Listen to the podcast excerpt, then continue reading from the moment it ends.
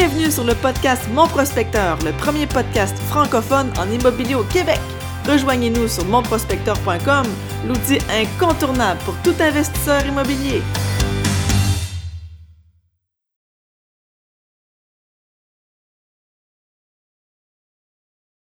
Oui, bonjour tout le monde, c'est Joanie de Mon Prospecteur. Je suis avec Ghislain Larochelle des mots faciles. Bien, bienvenue au webinaire euh, d'un témoignage à succès avec Ghislain Larochelle. Je suis très contente que vous soyez tous présents. Euh, donc, euh, Ghislain a généreusement accepté aujourd'hui de nous, de nous partager son parcours, ses expériences, qu'est-ce qui a fait de lui un grand investisseur immobilier. Il va nous aussi nous partager des trucs, des anecdotes.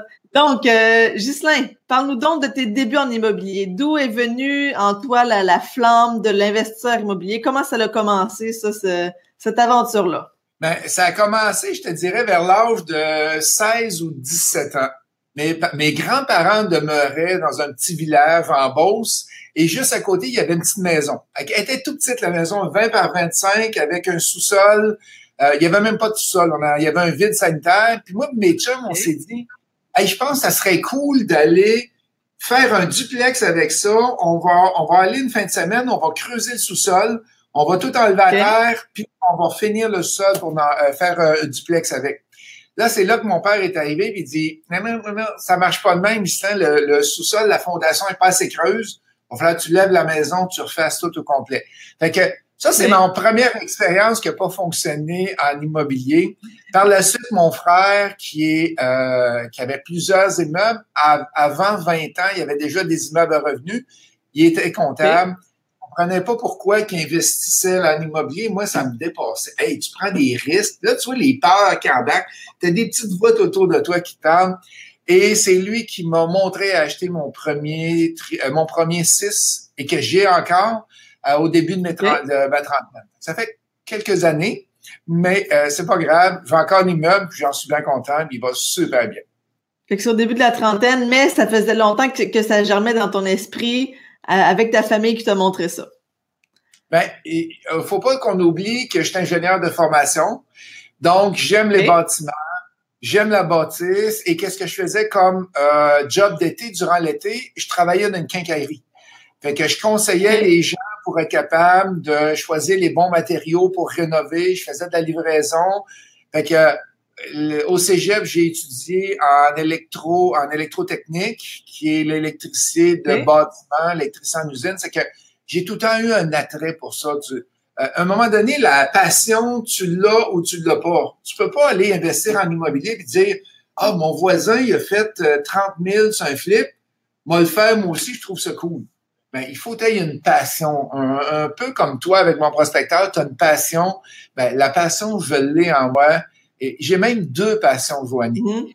La première, c'est l'enseignement et ma deuxième, c'est l'immobilier. Fait que c'est pour ça que j'essaie de tout mettre ensemble pour enseigner l'immobilier. C'est encore bien plus fun. C'est ça, jumeler tes deux passions. Exactement. C'est beau, ça. Aujourd'hui, à, l'heure où on se parle, c'est quoi encore ta motivation pour continuer à investir en immobilier? Il faut, faut que tu saches que oui, je forme des gens en immobilier, mais oui, j'investis beaucoup en immobilier. Fait que je suis très actif. Toi, d'ici le 31 décembre cette année, je devrais être losé pour 8 millions d'achats d'immeubles, d'immeubles commerciaux principalement. Ah oui? Il y a encore six flips à vendre qui sont pas vendus. Fait que je suis très, très, très actif euh, encore avec l'immobilier. Et euh, ça me permet d'amener des étudiants avec moi. Ça me permet de faire différents projets et je tripe encore comme là, 20, là, 30, euh, 25 ans à peu près que, que j'ai débuté en immobilier. que, faut que la passion, faut que tu aimes ça parce que en immobilier, le défi qu'on a, c'est que on va tout le temps frapper un mur à quelque part. tu vois, là, je suis en train de faire un financement, puis euh, juste parce qu'il y a deux restaurants ou il y a un restaurant à l'intérieur, c'est plus difficile. Les banques aiment pas les restaurants, puis là, ben, il faut trouver une autre façon d'avancer dessus. Fait que, va aller tout le temps frapper, et les meilleurs investisseurs sont ceux-là qui s'arrêtent pas.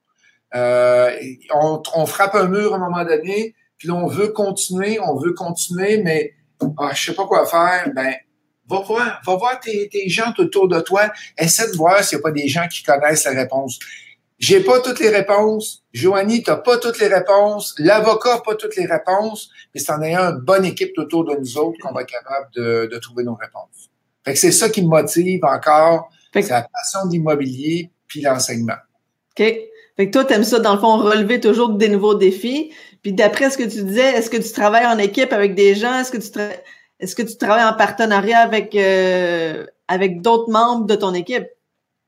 Ben, il y a deux choses à regarder côté partenariat, côté équipe. Un, tu as une équipe qui est euh, courtier immobilier, courtier hypothécaire, euh, prêteur privé, inspecteur, évaluateur agréé, euh, designer, le home staging, puis là, le gars de fondation, l'entrepreneur, l'électricien, je pourrais toutes les nommer. Ça, c'est une équipe que tu as besoin d'avoir quand tu fais de l'immobilier. Pourquoi? C'est plus simple aussi. Tu es capable de... Euh, t'es pas, tu peux pas être généraliste dans tout. Fait que ça, c'est la première, avoir une bonne équipe autour de soi. Et l'autre, c'est du partenariat. C'est quoi? Je crois beaucoup au partenariat. Je sais que mon prospecteur, vous en parlez beaucoup. Euh, c'est quoi le partenariat? C'est que ça me permet d'investir 8 millions cette année et de mettre zéro mise de fonds dans mhm. aucun de mes projets. Pourquoi? Parce qu'il y a des partenaires qui mettent l'argent et moi, je mets le temps à l'intérieur avec mon équipe pour tout gérer, pour tout faire. Donc, tu me demandes si je crois au partenariat, je ne jure que par ça du partenariat. Mais il y a des façons de setuper un partenariat. Parce que il y a des gens qui me disent, oh, mais c'est, je veux pas être partenaire avec quelqu'un parce qu'on va se chicaner. Ouais, mais tu as des conventions d'actionnaires, tu as des conventions de partenariat. Et euh, récemment, j'ai euh, un, trois personnes qui étaient en partenariat. Malheureusement, ça n'a pas bien été dedans. Il n'y avait aucune convention d'actionnaire, il n'y avait aucune convention de partenariat qui disait qui faisait quoi là-dessus. Fait qu'avec eux autres, j'ai réussi à travailler pour que le projet continue, qu'il puisse se rendre sur un flip, qu'il puisse se rendre au bout. Mais il y a des belles façons et c'est tellement fun de travailler en partenariat parce que tu avances beaucoup plus vite. Si tu attends, t'es mieux d'avoir des fois 40, 50% d'un immeuble que d'avoir 100% de rien. C'est ça que j'allais dire, dans le fond, en partenariat, c'est ça qui est le fun parce que chacun travaille sur ses forces aussi. Exact. Euh, c'est plaisant. S'il y en a un qui est bon pour trouver des dés, il va en trouver. Il y en a un qui va porter la mise de fonds. Il y en a un qui va faire les rénaux. dans, le fond, ça permet de faire beaucoup plus de transactions que si tu es tout seul puis que tu n'as pas toutes les, compétences, si on veut. Puis c'est même avec le 25 ans d'expérience que j'ai en immobilier, c'est dur d'avoir toutes les compétences. Tu, tu peux pas l'avoir, c'est presque impossible. Il y a tout un petit point quelque part que tu vas oublier ou que tu n'auras pas les compétences.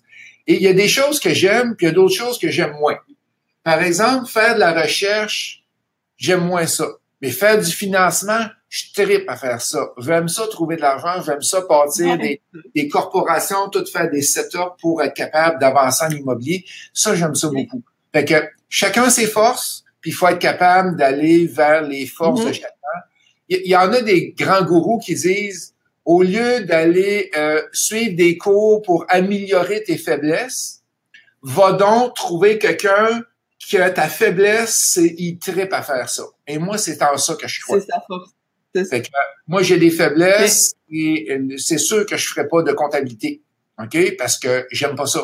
Fait que j'ai quelqu'un tripe à faire de la comptabilité et ça, je leur donne. Moi, j'aime ça euh, dans l'immobilier carrément. Fait que dans mon prospecteur, on a lancé justement le réseau qui permet entre autres de trouver des partenaires aux forces complémentaires. Fait que chacun a son profil d'investisseur, puis on peut trouver des gens qui sont aux forces complémentaires aux nôtres. Fait que ça, c'est vraiment bon pour se trouver des partenaires. On peut consulter tous les membres aussi. Fait que c'est parfait pour trouver la perle rare qui vous manque dans votre équipe.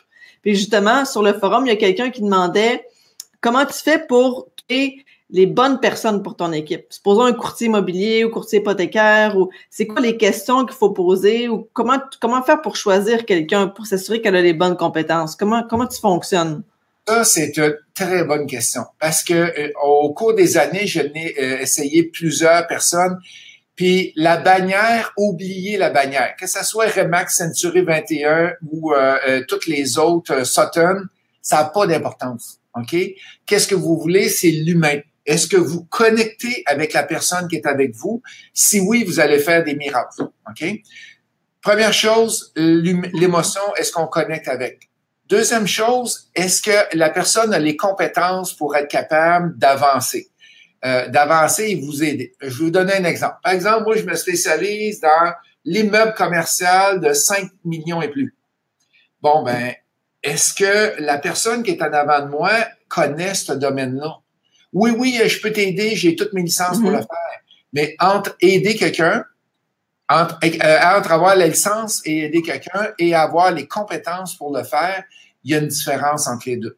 Fait qu'il faut mm-hmm. avoir la compétence et il faut avoir l'expérience aussi. Quelqu'un qui veut faire du flip. Tous les courtiers immobiliers sont capables de vendre des maisons pour le flip. Est-ce que c'est tout le monde qui veut faire ça? Non. Pourquoi?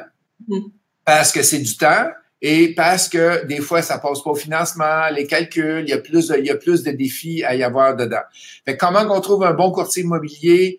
Un, l'émotion, on connecte avec. Deux, les compétences l'expérience et aussi est-ce qu'il est dans ton quartier? C'est un monon qui est en Beauce et toi, tu investi à, à, Québec, à Sainte-Foy, par exemple. Ben, mon oncle qui est capable d'écrire ton, ton offre d'achat. Mais est-ce qu'il va connaître les problèmes qu'il y a dans Sainte-Foy? Non, il ne connaîtra pas. Fait que je travaille tout le temps avec des, des gens ciblés. Région de Québec, je travaille avec une équipe. Région de Montréal, je travaille avec une autre équipe pour le faire. J'espère que j'ai bien répondu à, la question. C'était un peu long, là, puis si on en toi, dans le fond, tes, débuts en immobilier, qu'est-ce que tu faisais avant d'être investisseur immobilier? J'imagine que ben, tu disais que tu étais ingénieur. T'avais-tu un emploi dans ce domaine-là? Ouais. Fait que j'ai été, euh, j'ai gradué en 88 et pendant 22 ans, j'ai été euh, ingénieur. On débute tout le temps sur des projets. J'ai fait de la gestion de projets de chantier de construction. Et j'ai eu jusqu'à 50 hommes de métier à ma charge qui euh, qu'on travaille. Moi, j'étais spécialisé en, en, électrique. Donc, c'était tout le domaine électrique qui avait ces chantiers de construction. Par la suite, j'ai été gestionnaire de projet, le, chef de, gestionnaire de projet. Et ensuite, qu'est-ce que j'ai fait? J'ai été directeur d'usine. Directeur de production, directeur d'usine. J'ai eu jusqu'à 225 employés à ma charge. Et là, à un moment donné, ah, j'étais tanné. Ça marchait pas. Il y avait, il y a quand même beaucoup dans de grandes entreprises, il y a quand même beaucoup d'heures à investir. C'est sûr que je n'ai investi beaucoup dans mon entreprise aussi. Mais euh, euh, j'ai décidé en 2007 de tout laisser euh, le poste que j'avais avec un très bon salaire pour me partir à mon compte. Il y en a beaucoup qui, je suis sûr, qui nous écoutent, puis ils se disent ah oui ça j'aimerais ça me partir à mon compte, être entrepreneur, euh, trouver des deals, les rénover, faire de l'immobilier. Mais qu'est-ce que vous devez savoir, c'est qu'il y a des étapes à passer avec qu'on soit capable de le faire. Première chose, faut planifier sa sortie. Ça veut dire quoi planifier sa sortie? C'est que tu pars, tu passes pas d'un salaire d'un six chiffres un salaire de zéro du jour au lendemain, quand tu as une femme, des enfants à la maison, il faut que tu planifies la sortie. Fait que c'est quoi? Fait que j'aime beaucoup l'enseignement, j'aime le coaching. Fait que j'ai été pendant des années à faire du coaching en usine. Fait que moi, euh, je viens du domaine manufacturier, l'imprimerie en particulier, et j'ai enseigné aux gens comment euh, toutes les, il y en a plusieurs qui vont connaître ça euh, à l'écoute, les techniques de 5S, comment améliorer les procédés en usine, les techniques de SMED, les techniques d'amélioration continue, les, euh, je suis ceinture verte en Kaizen, en, en Six Sigma. Donc, je vais enseigner aux gens, je rentrais dans une usine et on va regarder avec le directeur et contremaître comment on peut améliorer les processus, comment on peut améliorer les procédés. Et c'est ça que j'ai fait en sortant de la job. Et qu'est-ce qui m'a décidé en 2007 de tout lâcher? C'est le livre Le Secret que j'ai lu en avril 2007, exact. Et au mois d'août 2007, je donnais ma, démission. Euh, il y en a qui disent, il y en a qui ont un, un, livre avec Rhonda Bierman, je crois qu'elle s'appelle. Et qu'est-ce qui arrivait avec ce livre-là, c'est que oui, il y a de la pensée magique à l'intérieur du livre. Et je suis très cartésien, hein, toc, toc, toc, toc, une étape après l'autre. Je me suis mis en plan d'action. J'ai dit, OK, je veux laisser, qu'est-ce que je fais pour laisser et comment que je fais pour mon plan A, mon plan B, mon plan C. Et c'est ça. Fait qu'en, en 2007, j'ai laissé. En 2008, euh, quelques mois après, j'ai parti immofacile.ca, qui est ma compagnie de formation. Fait que j'ai parti avec la, avec la formation en usine. Tranquillement, j'ai diminué et l'immobilier est venu prendre la place. Et quelques années après, j'ai arrêté complètement la formation en usine les formations stratégiques, le marketing que je faisais. Fait que c'est un peu ça. Qu'est-ce qui m'a. Fait que pendant un petit bout de temps, tu as quand même fait les deux. Oui, tu n'as presque pas le choix parce que tu peux, pas, tu peux pas presque, Joanie, lâcher ta job à 50, 60, 100 000 puis dire, OK, je me pars en immobilier. Qu'est-ce qui est mieux de faire? C'est de se préparer avant. Fait que tu suis une formation, tu apprends comment ça marche, et quand tu sais un peu, tu fais, mettons, un flip, tu achètes un ou deux immeubles, et là, quand ton, mettons, ton salaire est ici, tranquillement, ton immobilier va augmenter. Et tu pas obligé d'attendre d'avoir le salaire de 80 000 pour lâcher. Tu as 50% Souvent, avec 50 tu es capable parce que tu vas moins payer d'impôts qu'une job de 8 à 5. Et ça, il y a des calculs qu'on est capable de faire dessus. Mais normalement, je dis, quand tu es à 70% de ton salaire de 8 à 5, tu es équivalent, c'est le même salaire qui va te rester dans tes poches. Parce qu'il y a plein de déductions, tu es travailleur autonome, ton auto, ton, il y a plein de déductions que tu es capable d'avoir. OK, c'est intéressant. Fait que pour toi, ce, livre-là, ça a été le déclic là, qui a fait qui t'a fait changer finalement? Fait que c'est un déclic. Il y a eu le vidéo aussi qui a été euh, euh, qui a aidé là-dessus. Mais comme je disais tantôt, il faut il faut mettre un plan d'action. Vous avez un rêve, vous voulez avancer dans la vie, vous voulez faire de quoi Mais c'est quoi qu'on fait fait pour être capable d'avancer? Il y a des gens qui disent ah j'aimerais faire ça c'est pas une bonne phrase. Mon objectif, c'est de, j'aimerais aller en voyage.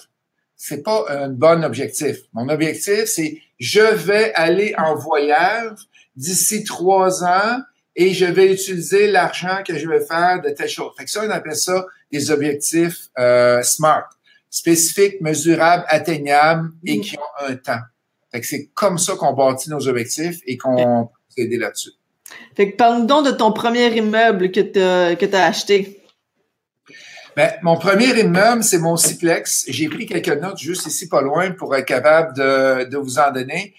Euh, un Ciplex qui, est, euh, qui était dans la ville où je demeurais, où que je demeure encore, entre autres. C'est un beau bloc que j'ai acheté euh, dans les années 80, dans les années 90.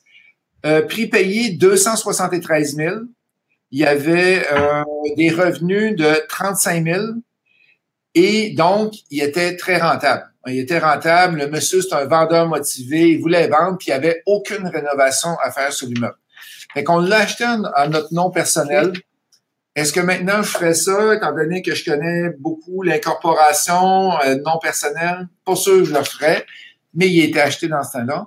Et maintenant, la valeur actuelle est rendue à 625 000. Fait que c'est sûr qu'en tant qu'investisseur immobilier, qu'est-ce qu'on fait? La valeur monte, euh, voyons, l'hypothèque descend, la valeur monte, on prend de l'argent, on va en acheter d'autres. On va en acheter d'autres tout le temps à être à Et comment je l'ai acheté mon premier? J'ai utilisé l'équité de ma maison que j'avais pour être capable de pas mettre zéro mise de fonds, d'utiliser. L'équité, c'est quoi? C'est que tu as la valeur marchande, tu as l'hypothèque et la distance entre les deux, c'est ça l'équité. J'ai pris cette valeur-là et je l'ai investi dans mon, dans mon Ciplex pour être capable de, d'acheter mon premier 6 sans mise de fonds aussi. Fait que ça, mon premier 6, je l'ai encore. C'est le seul immeuble que je gère moi-même. Tous mes autres immeubles sont tous donnés à la gestion. Il est à 2 km de la maison et j'ai tous des chèques post-datés pour les 6. Fait que j'y vais presque pas, là. Tout est, tout est bien organisé avec dessus. on parlait d'équipe tantôt, de, de partenariat, de se mettre en équipe. Gestionnaire d'immeubles va vous faire sauver du temps. Pourquoi? Parce que vous êtes, euh, euh, moi, je suis occupé avec toutes mes, mes deals que je fais, mais le gestionnaire d'immeubles va aller gérer les problèmes, va aller gérer les locataires pour vous. Oui, ça coûte des sous, mais dans ce temps-là, qu'est-ce que vous faites? Vous êtes capable d'aller acheter d'autres immeubles dans le temps que le gestionnaire va aller euh, gérer vos immeubles. Et c'est ça qu'il faut faire on délègue les tâches finalement pour, pour continuer à faire la, la chose dans laquelle on est vraiment bon puis qui, qui apporte le plus de valeur. Exact, oui. Parce qu'un gestionnaire, mettons, tu payes 20, 25 pièces de l'heure. Toi, si tu vas faire un flip ou faire de la recherche de multilogement et tu mets pas de sous, eh, c'est sûr que tu vas faire du 2, 300, 400 pièces de l'heure pour un cas de voir. Fait que ça vaut pas la peine souvent d'aller gérer. Au début, les gens peuvent commencer à apprendre un peu comment ça fonctionne. Ils vont aller gérer leurs premiers immeubles. Mais à un moment donné, là, avec qu'est-ce que j'ai vu dans ma pratique, là, normalement, quand la personne est rendue à 20 portes, 25 portes, elle a un job de 8 à 5 à temps plein, elle a la famille, la conjointe, c'est pas mal le maximum que je vois avant qu'il y ait de la friction dans, dans le couple. 20, 25, c'est pas mal le maximum que je peux voir. Puis, as-tu déjà fait des flips, Ghislain? C'est, raconte-nous donc, c'est quoi ton premier flip? Mon premier flip est bateau. Mon premier flip, c'était à Montréal, dans le Mont-Royal. OK? Fait que c'était un beau quartier. Et valeur de 700 000 une fois rénové. Et je l'ai payé 365 000. Je vais vous expliquer pourquoi je l'ai payé 365 000. Ah oui. Fait que la moitié du prix, puis il y avait à peu près 150, 200 000 de travaux à mettre dedans. Euh, on, a, on a des émissions, Joanie, à télévision qui appellent ça des am amorceurs compulsifs, je crois, qu'il euh, je me rappelle plus du nom en anglais, là. fait que les gens, ils, accumulent, ils accumulent, ils accumulent, puis il y en a dans toutes les pièces. Là. Ben, la madame avait ça. Elle avait 44 chiens dans sa maison avec le terrain en arrière. Moi, c'est mon voisin, le voisin qui a dit ça. Moi, je n'ai juste vu 10-15 euh, à peu près qui étaient dans la maison. Les murs étaient démolis. Ça puait, ça avait aucun bon sens. Mais tu payes la moitié de la valeur de, la maison. Et qu'elle était obligée de sortir parce que c'était considéré insalubre. OK? Puis quand je dis insalubre, euh, j'ai vu plein de choses dans ma vie, mais celle-là, euh, je me mettais les deux mains dans les poches pour me promener, puis rien touchait à nulle part. La madame avait même plus de place pour coucher. Elle couchait sur un divan qui avait des boîtes ah d'elle pour vivre. Fait que ça, ça a été mon premier flip.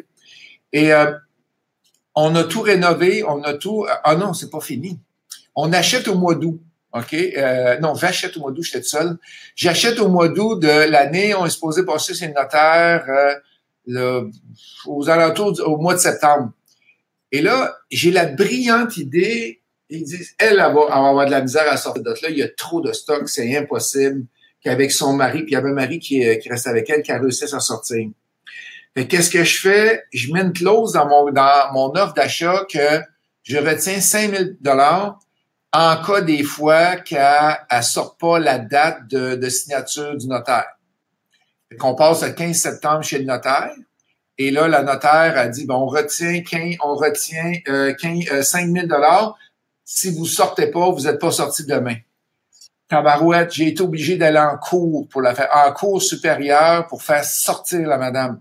Ça a pris un mois et demi, ça me coûtait 4 000 pièces d'intérêt de prêteur privé par mois pour réussir à la sortir. Fait que j'étais content d'avoir le show. C'est sûr que j'ai fait un beau profit avec, avec le, projet. Mais euh, c'est ça. Fait que je suis pas trop heureux. On est capable de foncer, on fait les bons calculs, on garde de voir. Et ça, c'est une courtière immobilière qui m'avait référé le deal. Il était pas sur MLS. On, il, y a, il y a eu une entente de signer euh, avec la courtière, un contrat exclusif qu'on appelle et je l'ai référé. Ça, ça a été mon premier, mon premier deal. assez compliqué, je peux vous dire, comme deal, mais c'est pas grave, j'en avais d'autres. Après ça, je, je suis rendu, euh, on va inclure les conversions en condo aussi dans les, euh, dans les, dans les deals de, de flip.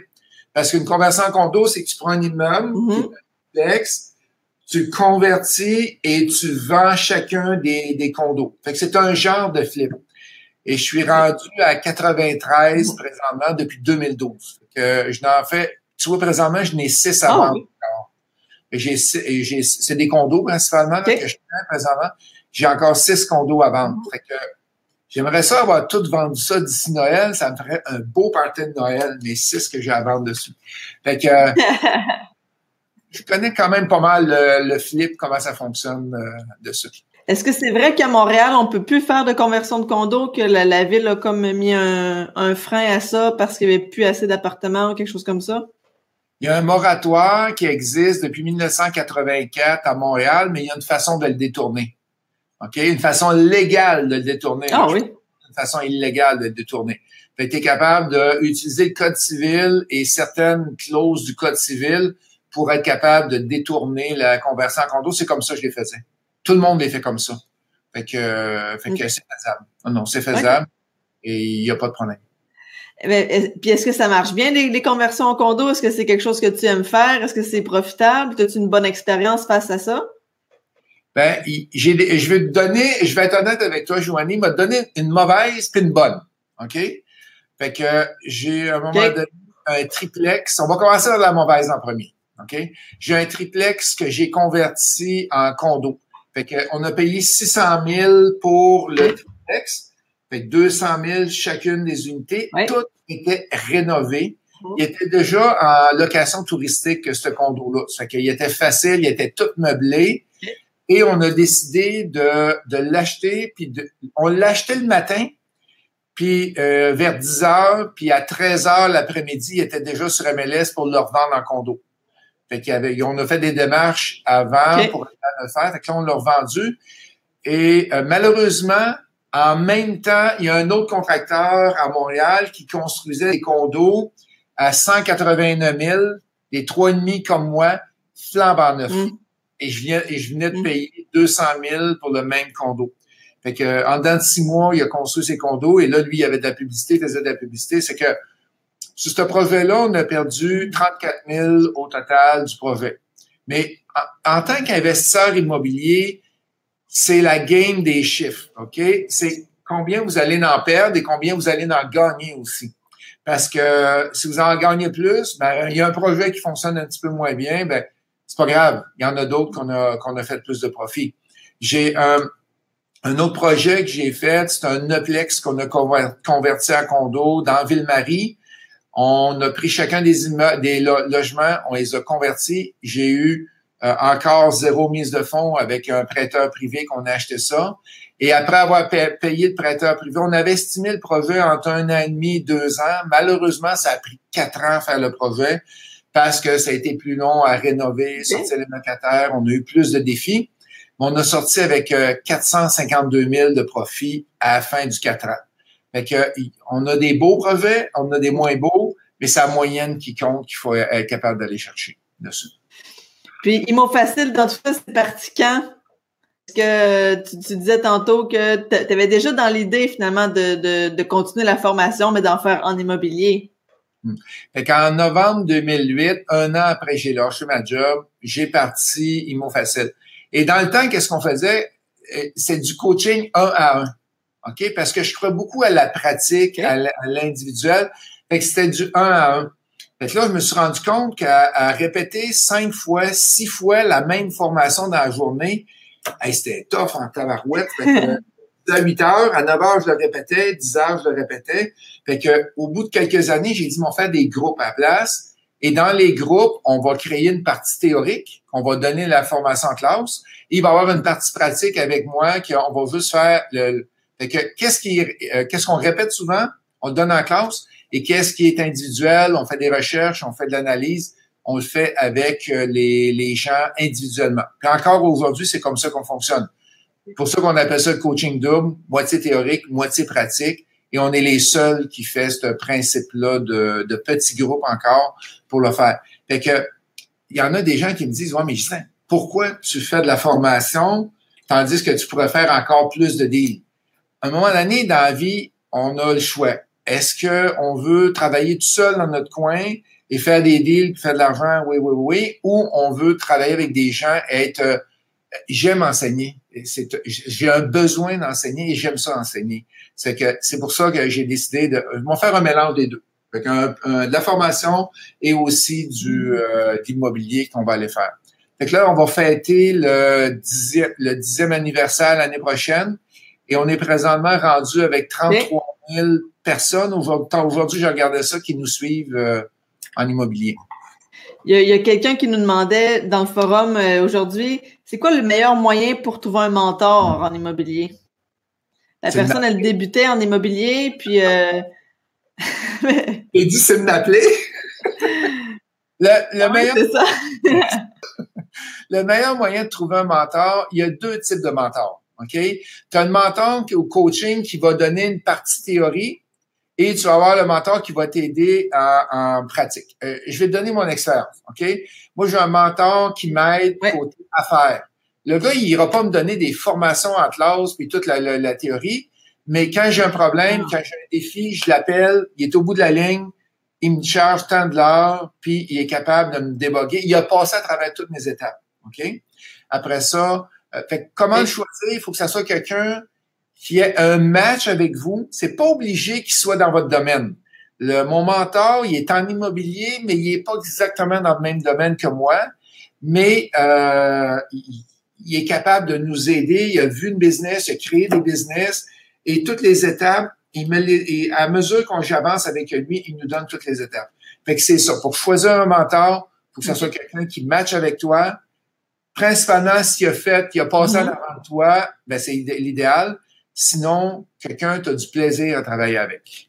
Il y a Jonathan aussi qui a posé une question, euh, c'est peut-être un peu plus personnel, mais euh, il habite à Trois-Rivières, puis il veut faire de, euh, de la location de maison au lieu du multilogement. Fait qu'il voulait avoir ton avis. Si, euh, s'il pense, est-ce que tu penses que c'est une bonne, euh, une bonne stratégie pour avoir une bonne rentabilité à Trois-Rivières? De Ok. faire de la location de maison. Il y a, deux types de trois types de location de maison qui sont faisables à Trois-Rivières. J'ai plusieurs étudiants qui en font.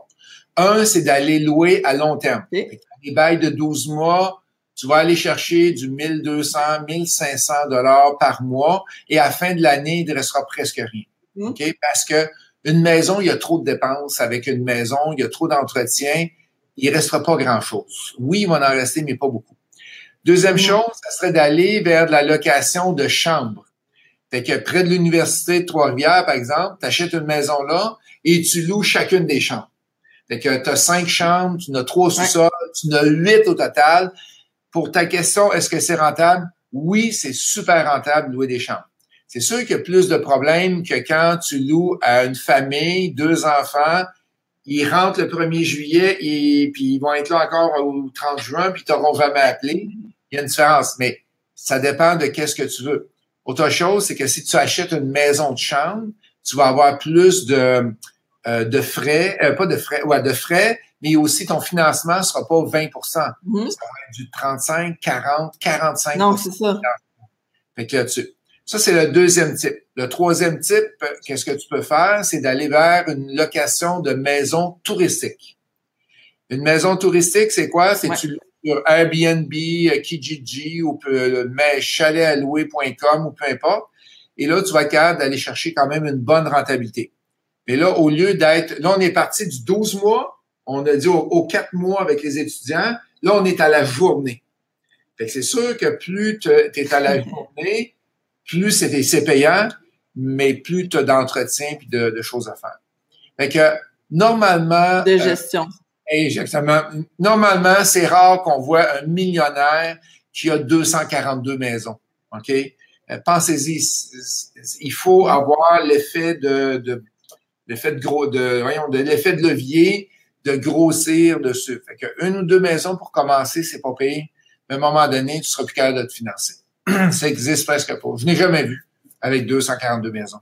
Est-ce que tu as vécu dans ton parcours euh, une erreur que tu as faite ou un mauvais coup qui, euh, qu'après ça, tu as tiré une leçon de ça? Je trouve que c'est des belles expériences à partager parce que oui, on apprend des bons coups en prenant exemple sur des modèles, mais on peut aussi apprendre des erreurs des autres. Fait que y a-tu euh, une difficulté que tu as surmontée ou un défi qui, euh, qui t'a permis de tirer une leçon importante que tu aimerais nous partager?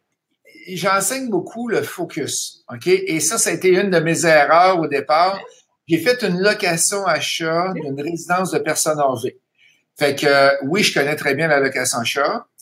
Non, je connais absolument rien des règlements, des C3S, les RPA, les, les, toutes les que de, de personnes âgées. Je connais pas les règlements et j'ai fait confiance à un directeur qui a embarqué, euh, qu'on a acheté une résidence de personnes âgées avec. Malheureusement, qu'est-ce que euh, qu'est-ce que je savais pas, c'est que le, le directeur s'est fait poursuivre en, au pot criminel, au civil, et aussitôt que tu te fais poursuivre au civil, tu perds ton permis de résidence de personnes âgées. Parce que moi, j'avais pas le permis, moi je détenais l'immeuble, et c'est la leçon que j'ai appris que je me j'ai pas de connaissances là-dedans. J'ai essayé de m'en aller là-dedans parce que c'était super payant. Je faisais 120 000 en trois ans s'ils se rendaient au bout. Et euh, mon autre erreur que, que j'ai faite, c'est que j'ai pas focusé. Je suis bon dans le multilogement, je suis bon dans le conversion en condo, je suis bon dans le commercial. Puis là, j'ai dit, ah, mais allez essayer quelque chose à côté. Ben, ça, c'est une erreur que j'ai faite et que euh, faut corriger à un moment donné. Fait que si je peux dire un conseil aux gens, essayez de focuser.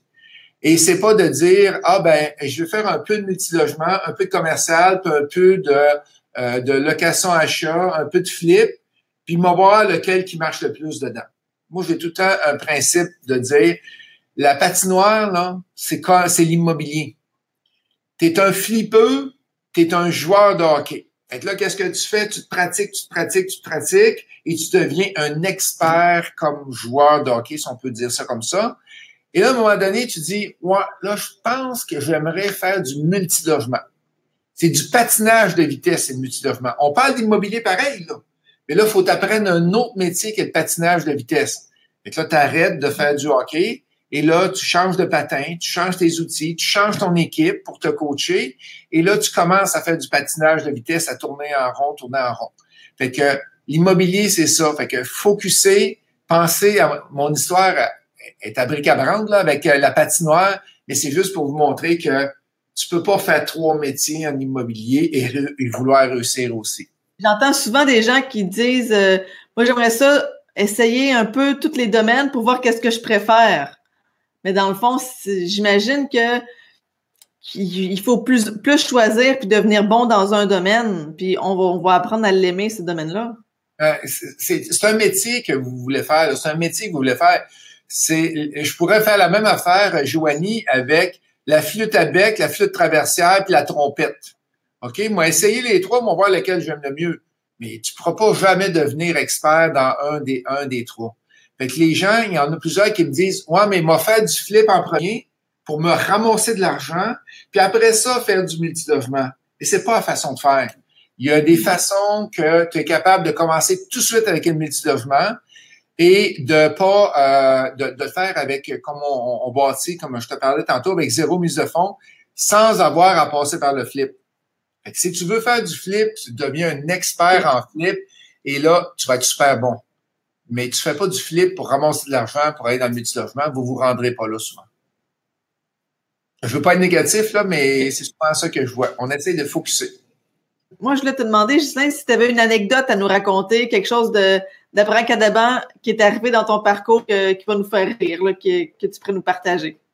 J'ai, il y a, plein de choses avec des locataires. OK? Je vous rencontrer quelques histoires, mais je suis pas sûr que ça va vous faire rire. Je pense que vous allez, euh, des, fois, non, j'ai une bonne. J'ai une bonne. Check bien ça.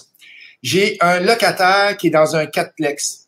Et le monsieur fait la marche, euh, la marche de l'armée. Je suis pas capable d'imiter. Badang, badang, badang. Puis il passe, il fait toutes ses jours dehors.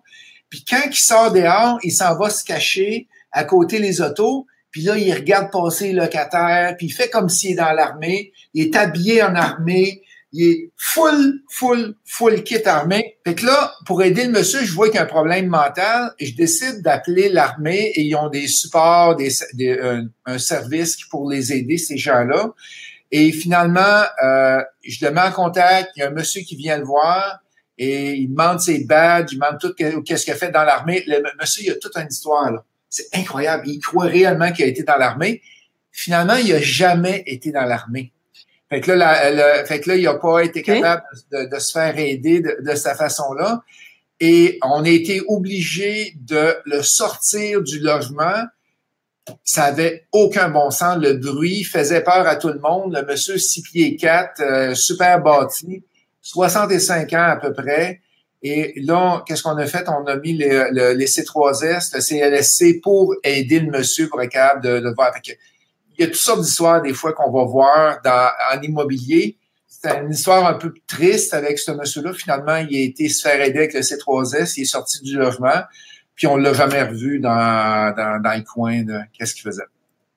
Mais il y en a d'autres histoires qu'on peut raconter qui sont un petit peu euh, un petit peu moins drôles. Souvent, ça va arriver dans des immeubles à revenus qu'il y en a qui s'entendent pas.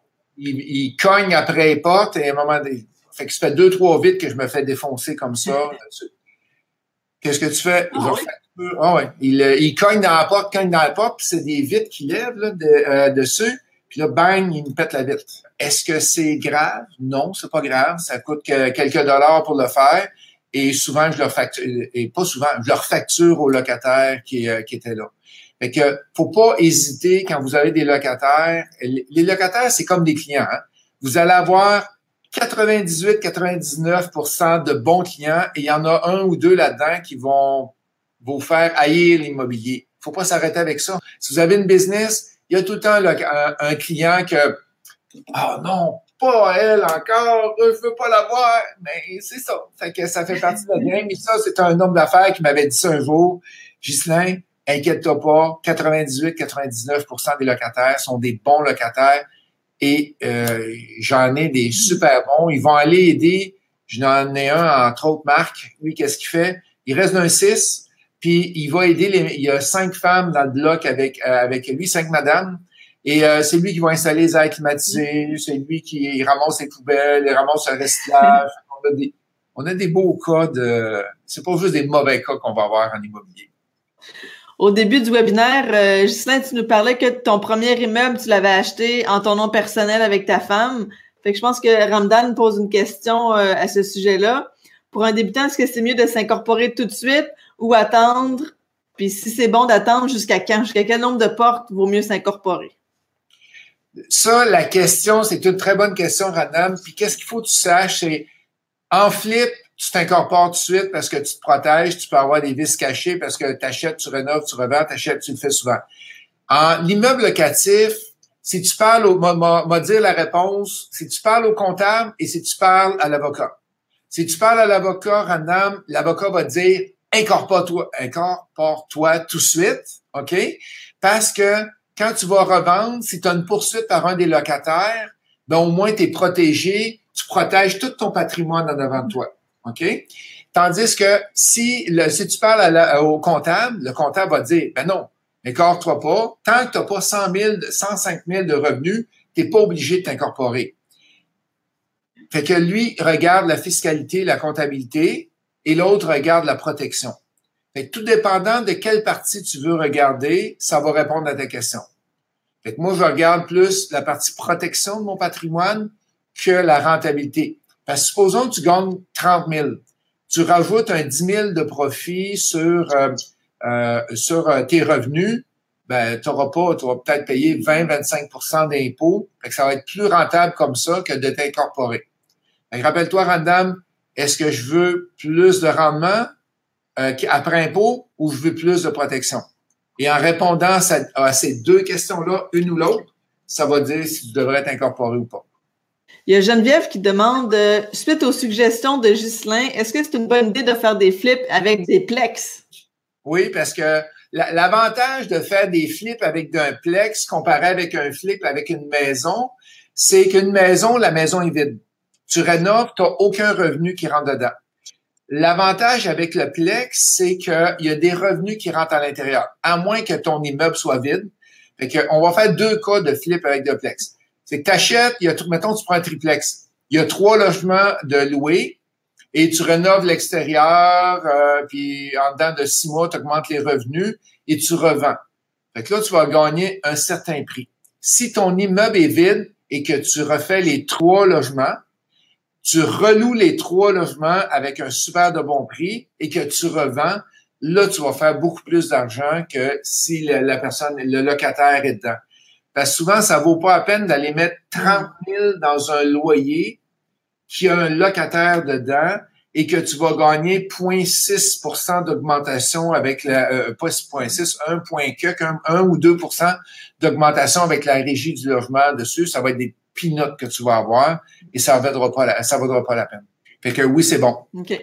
C'est bon. Puis je pense qu'avec les plex aussi, on peut faire des flips mathématiques. si par exemple tu convertis le chauffage puis tu refiles la facture au locataire, il y a moins de dépenses. Fait que tu n'as pas fait beaucoup d'améliorations, mais la valeur euh, économique vient d'augmenter beaucoup parce que les dépenses sont réduites. C'est une autre façon de, faire des flips. Exact. Mais il faut que tu calcules un certain temps parce qu'on convertir à réduire tes dépenses, ça se fait pas en un mois ou deux. Là. Euh, et de le, remettre au locataire. Et ça ne veut pas dire que le locataire va accepter de tout prendre la charge de l'électricité non plus. Fait que c'est une balance que tu peux avoir entre les deux. Il y a Alain qui dit euh, la mise de fonds sur les six logements et plus est souvent élevée. Comment peut-on diminuer la mise de fonds initiale ou même du tout sans mise de fonds? Fait que je pense qu'on pourrait justement faire affaire avec des, partenaires qui pourraient apporter la mise de fonds. Ce serait une des solutions. Fait que on a parlé au début, euh, partenariat, c'est très bon, Alain. Et euh, il y a quelqu'un qui met la mise de fonds, toi tu mets, euh, toi tu mets du temps. Excepté que les gens, ils disent, ouais, mais j'ai, moi, trouvé personne pour mettre une mise de fonds de 50% Fait qu'il faut être de quoi vendre. Fait que si tu as des connaissances, tu as suivi des cours, tu es capable, après ça, de vendre tes connaissances, dire, je suis capable de trouver le bon deal, je suis capable de le financer, je suis capable de l'inspecter, je suis capable de gérer, je suis capable de tout faire. Tandis que l'autre personne qui a de l'argent, souvent, a pas ces connaissances-là pour le faire. Et c'est là que vous allez vous matcher et que vous allez faire une bonne équipe. Ça, c'est la première, euh, la première technique. La deuxième technique, ça peut être du love money.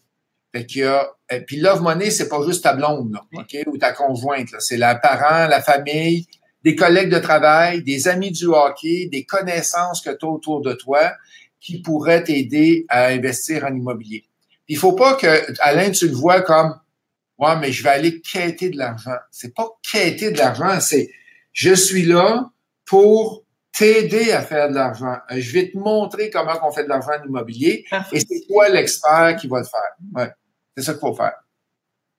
Mais oui, c'est possible, Alain. C'est plus facile de le faire dans un 6 et plus que dans un 5 et moins. Très difficile parce qu'il n'y a presque pas de rentabilité dans du 2, puis du 3, puis des condos. Tandis que dans le 6 et plus, tu as plus de rentabilité que tu es capable d'aller chercher. Fait que moi, je vais prendre la balle au bon pour les partenariats parce que justement, on arrive à la fin du webinaire, puis je voulais vous parler du réseau Mon Prospecteur. Alors, euh, le réseau Mon Prospecteur, c'est dans Mon Prospecteur. Vous pouvez trouver des deals clés en main. Vous pouvez trouver des partenaires. Vous pouvez mettre des petites annonces pour trouver des partenaires aux forces complémentaires. Il y a un forum de discussion, de discussion pour jaser en immobilier, pour euh, justement parler des formations, pour demander des avis, demander des conseils.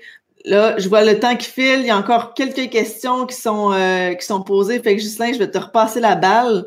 Euh, il y a Yves qui demande Je veux investir en immobilier, j'ai un certain montant de disponible pour la mise de fonds. Est-ce préférable de débuter avec des petits plex comme des duplex, triplex, quadruplex ou investir maintenant avec un 12 plex? Pas tout de suite en du 6 et plus. Parce que qu'est-ce qui arrive, c'est que en bas de 5 qu'est-ce que ça fait? Ça l'affecte ton ATD ABD qui est ton endettement avec, une, avec les banques. Tandis que si c'est plus, tu n'as pas, le, pas cet effet-là d'endettement. Fait que tu vas pouvoir acheter 200 duplex ou 6plex, mais tu pourras pas acheter 200 condos ou 200 duplex. Fait que commence avec du plus gros. C'est mieux d'avoir euh, un plus gros, immeuble que 5 duplex toute façon, probablement, tu ne pourras pas les acheter, les cinq duplex. Puis, est-ce que c'est vrai que la banque est prileuse à financer un plus gros, un plus gros plex, ou supposons un 12 plex, à quelqu'un qui en a pas, puisque la banque va penser, ah ben, il sait pas comment gérer, peut-être qu'il sera pas capable de s'en occuper, ou c'est pas vraiment un, facteur décisif, ça? Ben, une des techniques que, tu peux faire, c'est d'aller t'embaucher un gestionnaire. Fait quand tu présentes ton projet euh, à la banque, fait que tu dis, regarde, je vais avoir la gestion immobilière HWE euh, qui va s'occuper de la gestion d'immeubles. Euh, moi, supposons, je suis ingénieur, je, suis comptable. Fait que tu présentes ton projet. Si c'est bien présenté, tu n'auras pas de différence. C'est sûr, si tu arrives pour gérer un 250 plex, pas plex, mais unité, puis tu as fais un immeuble, là, il y a peut-être des petits défis qui vont arriver. Mais en te préparant bien, en présentant que tu as déjà un, euh, as déjà une équipe qui va travailler avec toi, mais ça vaut la peine de le faire. Il y a Jonathan qui te pose une question sur tes formations. Il voulait s'inscrire à la prochaine formation sur la location achat à Sherbrooke. Euh, il voulait savoir si, tu as juste une formation axée sur le financement.